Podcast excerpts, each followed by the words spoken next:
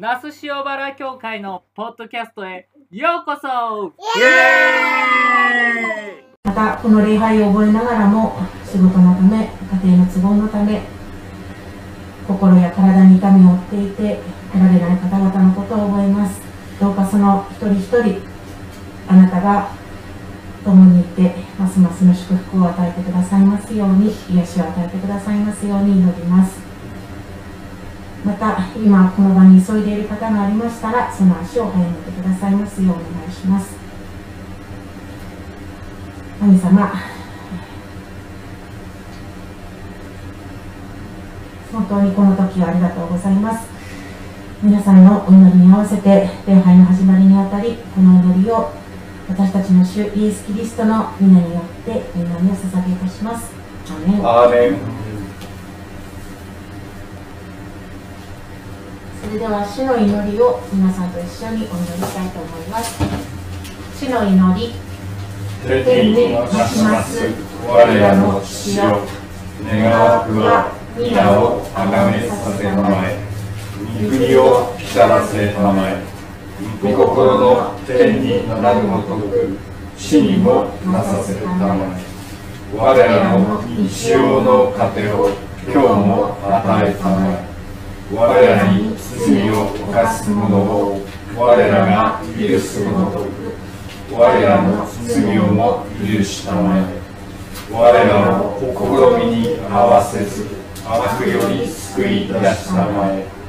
国と力と栄とは限りなく汝のものなればなり。アーメン。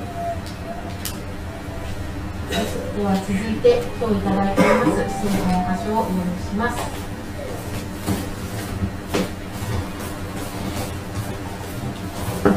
今日の聖書の箇所は証言登録1章の1節から9節です。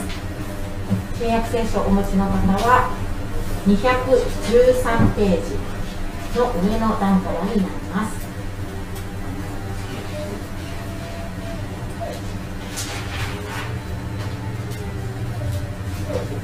使徒言行録1章1節から9節までをお読みします。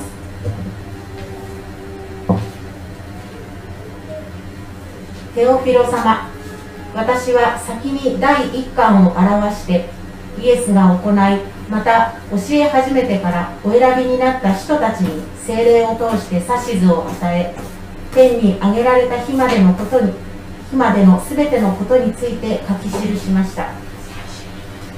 イエスは苦難を受けた後ご自分が生きていることを数多くの証拠を持って人たちに示し40日にわたって彼らに現れ神の国について話された。そして彼らと食事を共にしていた時こう命じられた。エルサレムを離れず前に私から聞いた父の約束されたものを待ちなさい。ヨハネは水でバプテスマを授けたがあなた方は間もなく精霊によるバプテスマを授けられるからである。さて人たちは集まって主よイスラエルのために国を立て直してくださるのはこの時ですか？と尋ねた。イエスは言われた。父がご自分の権威を持ってお定めになった時や時期はあなた方の知るところではない。あなた方の上に精霊が下るとあなた方は力を受ける。そしてエルサレムばかりでなくユダヤとサマリアの全土でまた地の果てに至るまで私の証人となる。こう話し終えるとイエスは彼らが見ているうちに天に上げられたが雲に覆われて彼らの目から見えなくなった。以上です。それではメッセージ「父の約束を待つ」と題しまして今野義郎牧師よりお願いいたします、えー、今日のテキストは復活されたイエス様が40日間弟子たちと一緒に生活をされ神の国神の支配について語っ聖霊降臨ペントコステの約束をして天に戻られたという内容です。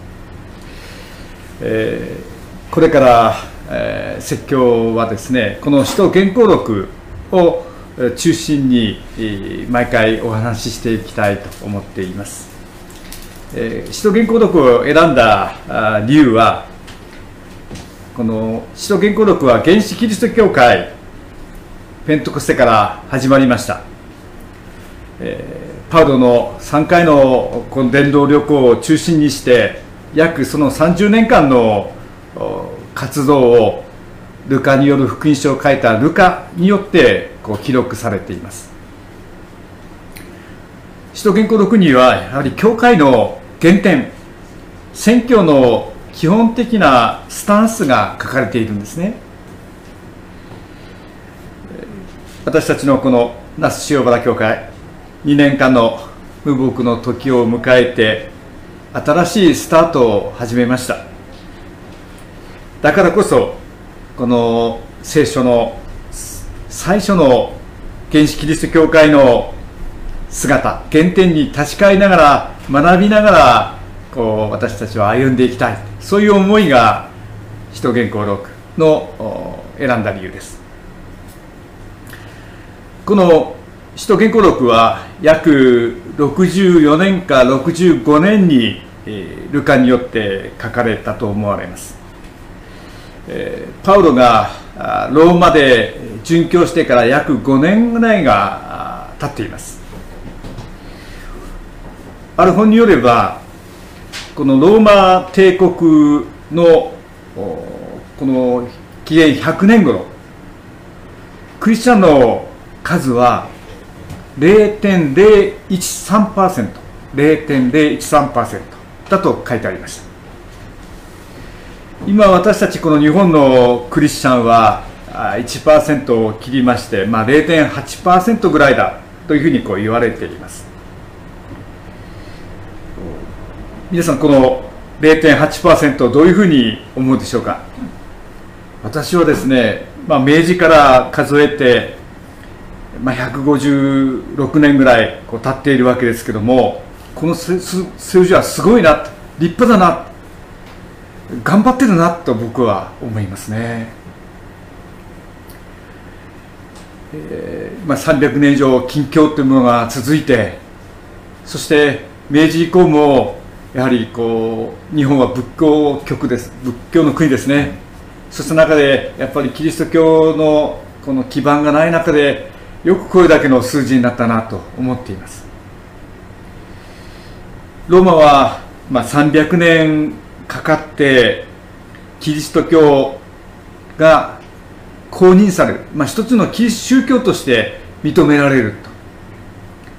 そしてその認められた時が、まあ、約10%になったっていうんですねクリスチャンが。そして国境となってこうだんだんこう進んでいくんですけども、まあ、その間多くの、まあ、迫害というものが起こりました、えー、250年後の迫害が一番厳し厳しかったんですけどね。いろんな困難紆余曲折を経て、まあ、ローマでのキリスト教はたくましく、まあ、乗り越えていったということができます。その原動力となったのがもちろんこの聖書に書いてある神の言葉が一人一人の信者の心に響いて生かしたということもありますし精霊が導いたということもあります。中でもこの使徒原稿録が初代教会の人たちの信仰を支える力になったと私は思うんです。それは使徒原稿録には一つのパターンがあるんですね。で宣教のパターンが。でそのストーリーが繰り返される。それは教会やこう伝道がいろんな混乱が生じて迫害されるたびに神様は不思議にも逆転とってつまりそのハンデやマイナスを逆にプラスに変えて神の福音の宣教の拡大につなげていったっていうパターンなんです。例えば今日の8節にそしてエルサレムばかりでなくユダヤとサマリアの全土また地の果てに至るまで私の証人となるとありますけどもエルサレムのことは 1, 1章から7章まで書かれています。ここにはペントクスによって教会が始まった。でその代わり洗礼を受ける人も増えてきた。しかし6章では人たちの迫害が始まりあのステパノの殉教があるんですね。そして信徒たちへの迫害が強くなってみんな逃げるんです。離散するんです。その人たちをディアスポラと呼びます。離散の民でにユダヤや地方やサマリアに逃げていくんです。で逃げていくことによって逃げた地で福音を宣教することによって福音が結果的に拡大していった。これがエルサレム。そしてユダヤサマリア地方でっていうのはこれ12章までの話なんですけどもここでは教会の内紛です。パウロが改心してこの中心人物になってきます。そしてエルサレム教会を訪ねます。違法人伝道してもいいかという許可をもらおうとします。ところがエルサレム教会は激しい内部分裂をします。やっぱりユダヤ人でなきゃダメだっていう人たちといや違法人こそ精霊が導いているんだ。その激しい分裂を乗り越えてようやく違法人伝道もいいだろうというような許可がパウロに出されてバルナバと共に違法人伝道に出発していく。これが12章まで。つまり教会は内部崩壊の危機。にあった。でもその危機を乗り越えて違法人伝道の道が開かれてこのローマ地の果てまでの道が開かれていく。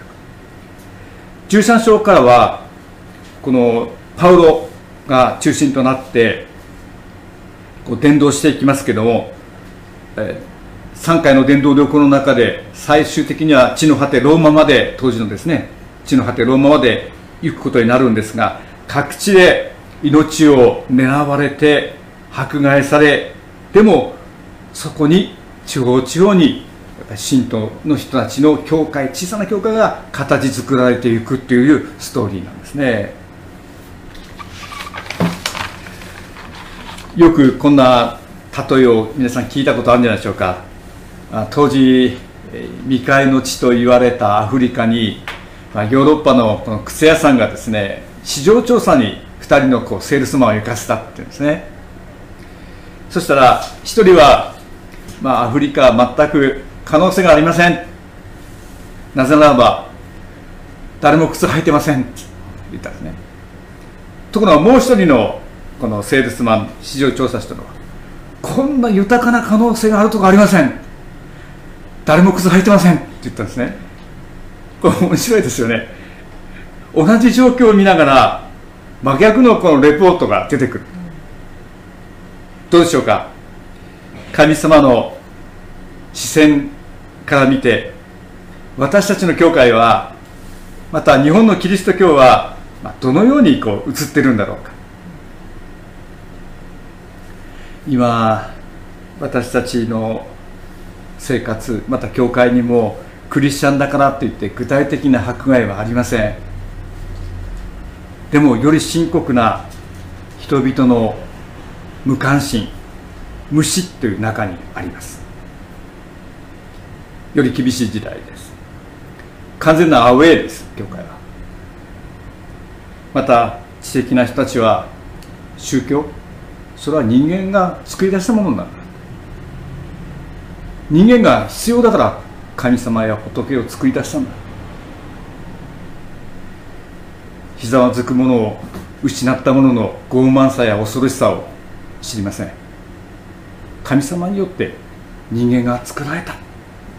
その神様によって私たちは生かされまたいつも神様の前でこう生きていく。そういう世界を人々は知りません。私もこの那須塩原教会に着任して1か月になりますけれども一つ驚いたことがあります。それは教会には電話があるんですね。その電話には私の携帯にすぐにこう自動的につながるようになっています。でいつもこう携帯持って電話来るかなって気にしていたらこの1ヶ月間来たのが1回だけでした。それもあのこの栃木教区長からの事務連絡でした。私川崎の教会にいましたけども結構電話が鳴ったり教会やってますか？礼拝やってますか？とかですね。あの教会キリスト教についてお尋ねしますとか結構電話があったんですね。一件だけだってすごいなというふうに思いました。でも私何にも心配していません。使徒原稿録は私たちに証言しています。神様のご計画は人間の小さな思いを超えて不思議に必ず進展していくしマイナスの事柄を用いてプラスにされる神なんだと。そういう希望を確かな希望をですね私たちに伝えているのがこの使徒原稿録なんですね。私たちの教会集まるのは本当に少数です。教会の外壁のペンキ剥げています。トイレの水出ません。台所の水出ません。床結構穴開いてますね。でもだからこそさっき言ったセールスマンの言葉じゃないですけどその分可能性が大きくて豊かなんです。これからなんです。これ以上悪くならない。大きな可能性にあるこの教会いいなといいところに赴任したなと本当に正直そう思っています。イエス様がですねあの10人の弟子たちを最初に伝道に使わした時にそれぞれの村々町々でこの一つの家にを拠点にして、まあ、伝道しろって言ったんですね。その時その村町々が受け入れない時は足の塵の誇りを払い落として新しいところに行きなさいっていうふうにイエス様は言ってるところなんですよ。それはですねなんかこう諦めないで頑張って逆境逆境を跳ね返せっていうんじゃなくてイエス様はいいんだそういう時もあるし全て神の時があるし肩の力抜いて神様にの御手にこう委ねなきゃいけないっていうことを覚えるのも必要なんだよ。そんなふうにこう語っていると思うんですね。私たちはこの小さい教会神様って不思議なんですね。神様のこの視線はいつもどこにフォーカスが当てられてるかというと弱い者小さき者たちにこの焦点が常にこう当てられていくんですね。私たちの教会も神様にしっかりと覚えられているということを覚えながらこの歩んでいきたいなというふうに思っています。さて今日の聖書箇所ポイントとなるところの聖句をお話ししましょう。まず一章の一節。テオヒロ様とこう呼びかけています。検定の字ですね。の言葉ですね。この私は第一巻を表してってこれはルカによる福音書を書いたということですね。そしてこれからあの使徒原稿で書きますよっていうんですけどこの清弘様っていうのは誰かという今3つの大体説があります。一つは伝説としてルカは医者でした。当時の医者は奴隷の仕事だったんですね。でルカは奴隷だったんでその主治医っていうんでしょうか。仕えていたのがティオヒロっていう方でその方によって奴隷から解放されてこうして伝道旅行についていくことができる解放奴隷とされた。そのことを感謝してこうティオヒロっていうご主人の名前を書いてここに検定した。2つ目はローマの政府の高官の名前だったんじゃないかと。でルカのいわゆるスポンサー的なパトロン的な炎上した人じゃないかと。で3つ目がこの「清広」っていう言葉は神に愛されたものっていう意味なんです。特定の人物ではなくていわゆるキリスト者全体に呼びかけた名前じゃないか。私はですねやっぱりそこの3番目の特定じゃなくてキリスト者みんなに呼びかけたものだろうというふうに思っています。皆さんこの首都圏登録現代に生きる私たちにもルカによって与えられた手紙なんです。手紙が来た時に皆さん丁寧に読みますよね。そして何が書いてあるのかな？まさに行間を読むっていうんでしょうか。神の隠された御心は何かな？そんなふうな気持ちでこの使徒原稿録を読んでいきたいなというふうに思います。40日間神の国について話された後イエス様は遺言のように4節5節でこうおっしゃいました。そして彼らと食事を共にしていた時こう命じられた。エルサレムを離れず前に私から聞いた父の約束されたものを待ちなさい。ヨハネは水でバプテスマを授けたがあなた方は間もなく精霊によるバプテスマを授かるからである。授けられるからである。この面白いなと思うのは彼らと食事を共にしていた時ってありますよね。このルカによる福音書でもイエス復活されたイエス様はですね弟子たちと一緒に食事を何回もされて焼き魚を食べるっていうシーンも出てくるんですね。エマの村で2人の弟子たちが行った時に同行者が1人現れてそして復活のイエス様だっていうそのことが分かったのもやはりパンを裂いた時に目が開かれて復活のイエス様が見えたっていう食事の席でしたね。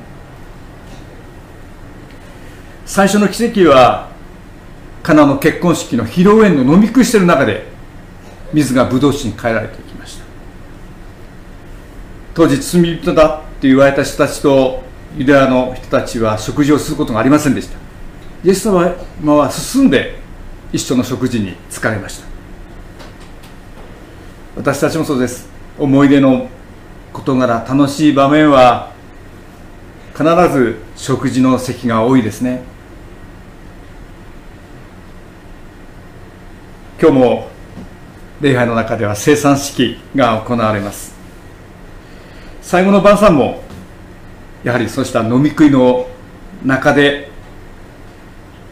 これが私の肉である。これが私の血である。記念して覚えろっていうふうに言われましたね。何を食べるか何を飲むかで私たちの体は作られるっていうことをイースターの生産式の時に言いました。こう食べたものは消化されて原原子になってそしてそれが私たちのこの細胞の中で分解と合成をこう繰り返して私たちは作り変えられていく。イエス様の肉とイエス様の血を私たちは飲むことによって私たちのうちにキリストが生きたものとなっていく。形作られていく。それが生産式の意義ですね。で今日はね特に皆さんにご生産式で覚えていただきたいのはイエス様がパンを取って持ち上げて取ってこれを食べようって言ったんですね。その時食べようっていう言葉はこの何て言うんでしょうか上品な召し上がってくださいっていう言葉じゃないんですよ。ほら食えみたいなですね。いわゆる、えー、こうお腹が空いた時に食べ物があってでこの食べ物に、えー、かぶりつくようなそういう食べなさいっていう意味なんですよ。もうお腹が空いてようやく大好物が前に差し出された。それをこう食べるむしゃむしゃと音を立てて食べるような感じでパンと血を私たちは今日飲みたいですね。そんなふうにして私たちをこう養ってくださるっていうのが生産式なんですよ。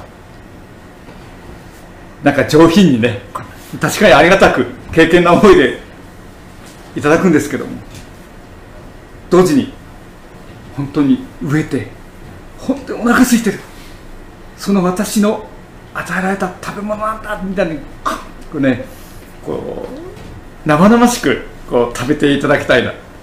そういうふうにこう生産式は思ってるねまあそうした食事の席でこのいわゆる日常の中でこう片一の張らないところで実は大事な言葉が語られて生産式も日常の生活の中でこう行われて養われていくそのことですね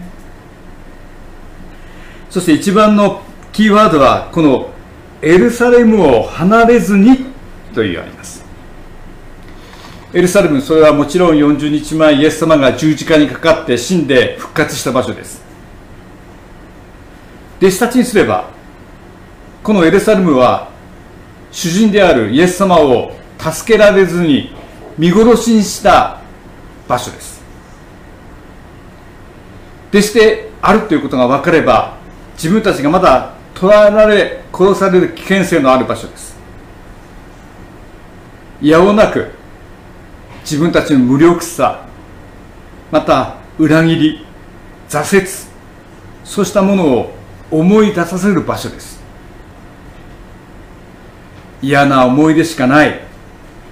一刻も逃げ出したい危ない場所。そこに踏みとどまりなさいっていうんです。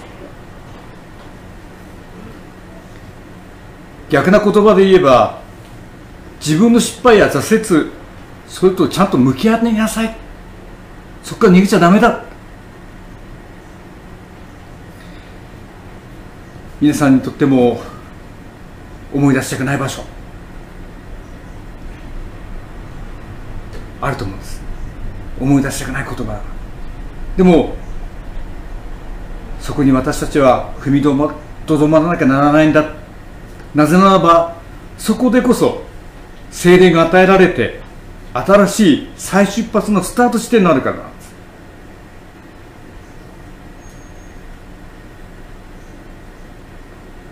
父の約束されたものを待ちなさい。約束されたものは精霊です。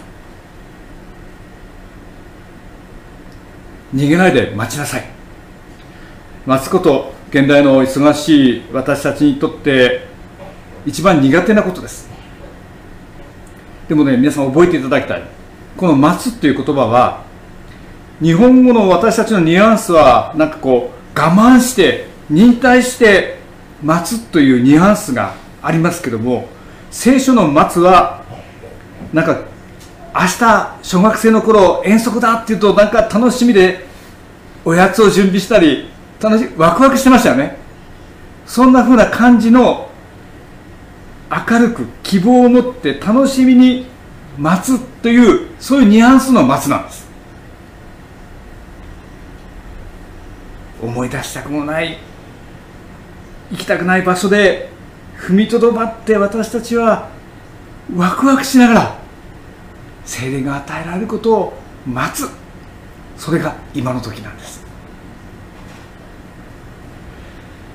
課題が大きければ大きいほどそれは神様が恵みを与えて根本から解決するには時間がかかるものなんです。でも時間がかかればかかるほど恵みが大きいんだそういう思いで私たちは待ちたいと思うんですね。希望を持って。そして全てには神様の時があるんだ。最も良いタイミングが全てにはあるんだ。それを神様を見上げながら私たちは楽しみに待っていく。神様は約束通り私たちに一番ふさわしい時にふさわしいものをふさわしい形で与えてくださる神なんですね。でそれが、まあ、ペンテコステのまた出来事にもなったということなんですね。そしてイエス様はあなた方の上に精霊が下るとあなた方は力を受けると約束しました。この力っていうのはデュナミスって言ってですねダイナマイトの語源なんですよ。すごいですね。神様が愛のダイナマイトをですね私たちに与えてくださる爆発力ですよ。大きな祝福ですよ。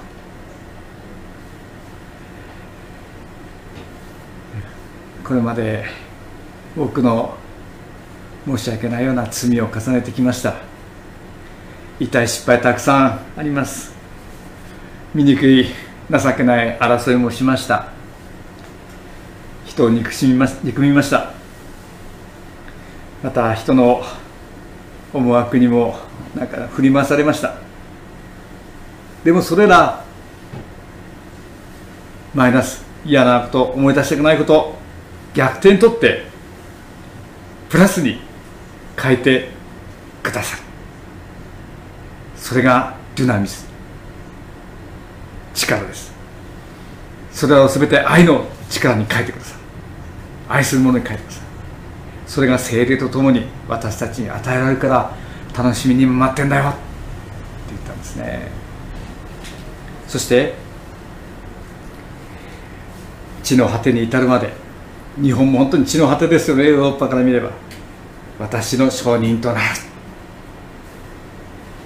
この証人このイエス様が救い主である。私たちの罪を本当に許してくださったんだ。今共に生きておられるんだ。そういうことをこうぼっちは何ていうんですかこう証言する見たことを本当にこう語り伝えていく。証人になっていくんだよってですね。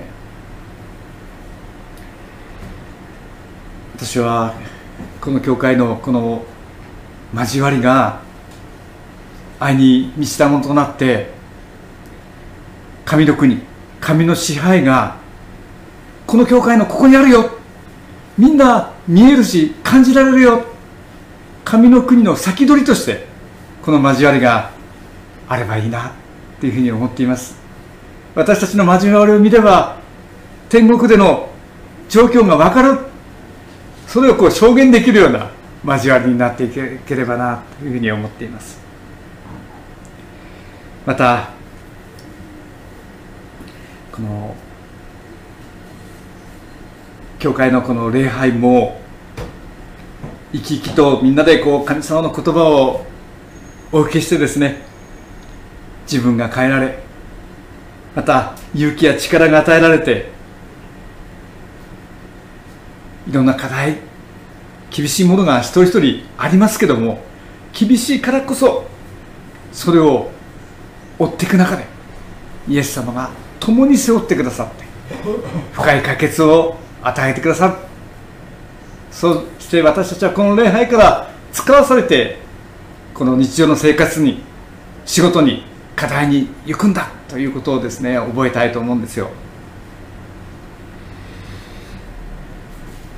皆さんね本当に無理しないで我慢しないでこの礼拝この教会につながってほしいなというふうに思います。この私たちが喜びと感謝を持ってあ教会っていいいいな。御言葉を聞くっていうのはこんなにいいもんなんだ。兄弟姉妹と会うのはこんなに楽しいんだ。その笑顔が喜びが自然とこう生活の中で現れて友達が「なんであんたいつもいい顔してんのニコニコしてんの嬉しそうなの?」いや実は教会。そんな風にして家族の人たちもですね自然な形で交わりの輪が広がっていく。それが僕は伝道だと思うんです。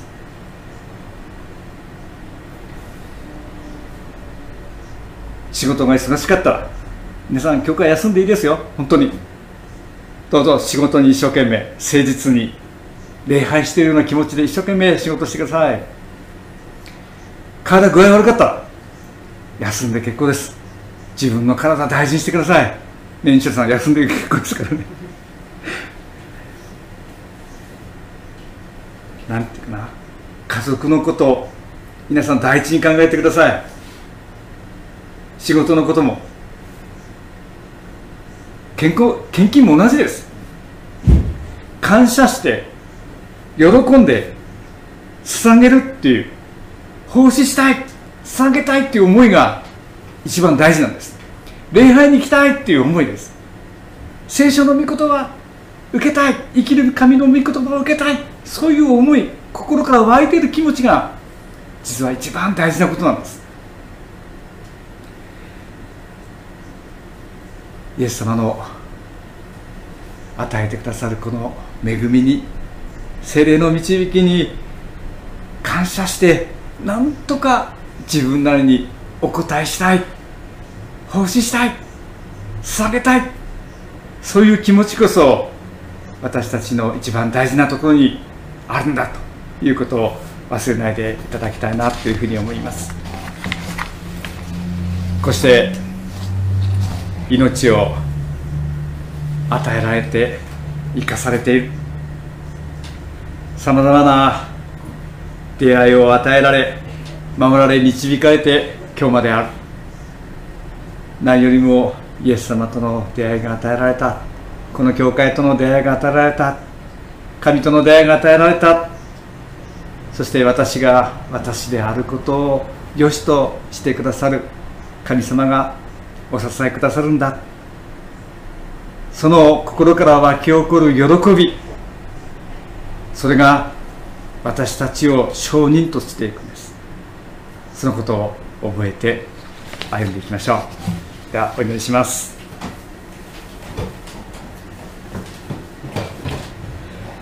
天の神様私たちは信じます。精霊が一人一人この教会に私たちを招きそれぞれに賜物を与えあなたが豊かに用いようとしてくださっていること。言葉与えられさまざまな課題困難がありますけどもその御言葉が私たち力勇気を与え愛を与えてその課題を深く解決してくださること。また私たちが自分で決断し喜んで自分の賜物また時間奉仕を下げられますように。置かれている一人一人の状況はなかなか重たくすぐには変わりませんけどもその分大きな可能性があることを信じます。何があなたが私たちに望んでいることか。願っておられることかをしっかりと祈りの中でまた聖書を読む中で示されながら歩んでいくことができますように。そして本当にイエス様と出会ってよかった。信仰を与えられてよかった。家族を与えられ仕事が与えられて本当に私は私でよかった。そんな歩みがそれぞれ今週できますように。一人一人がイエス様の証人となっていくことができますよこの祈りをイエス様の皆によってお祈りいたします。アーメン。